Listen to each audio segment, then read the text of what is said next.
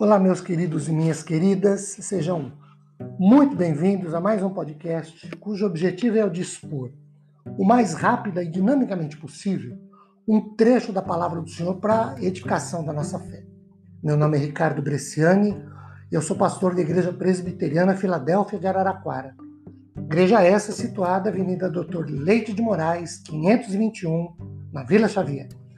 É uma grande alegria levar a todos vocês mais uma reflexão, reflexão bíblica. Hoje, a partir do Salmo 31, os versículos 23 e 24. Amai o Senhor, vós todos os seus santos.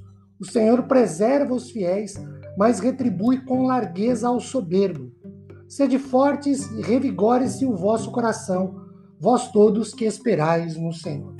Nestes dois últimos versículos do Salmo 31 que a gente acabou de ler, queridos, Davi salmista, rei de Israel, apresenta três imperativos que devem permear a relação de vida que nós temos e devemos ter com Deus, o Senhor. O primeiro deles está no versículo 23, quando ele diz assim: Amai ao Senhor.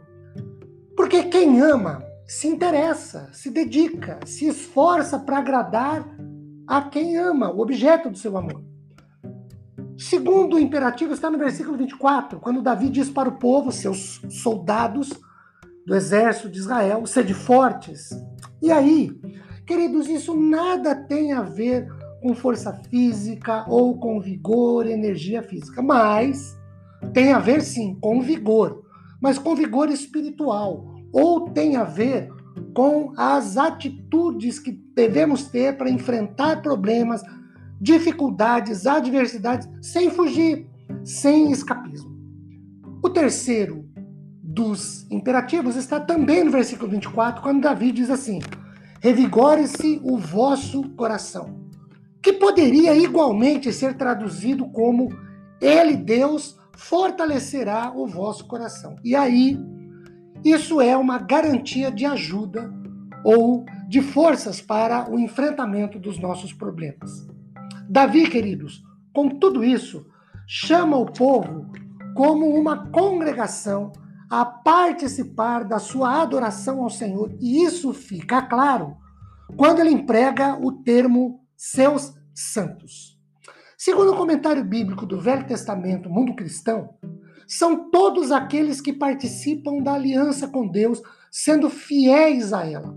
Então temos aqui nestes versículos 23 e 24 do Salmo 31, um Davi que apresenta três imperativos que devem embasar a nossa relação de vida com Deus: amar ao Senhor, ser forte e revigorar o coração. Tudo isso traz como resultado prático que o Senhor preserva aqueles que lhe são fiéis. É isso que nos garante o final do versículo 23. O Senhor preserva os fiéis. Que nós sempre sejamos fiéis ao Senhor para sempre sermos preservados. Meus queridos e minhas queridas, que Deus nos abençoe ricamente, disponibilizando Sua graça a nosso favor, após meditarmos em um trechinho, mais especificamente no Salmo 31, versículos 23 e 24. Fiquemos todos na paz do Senhor. Tchau, gente!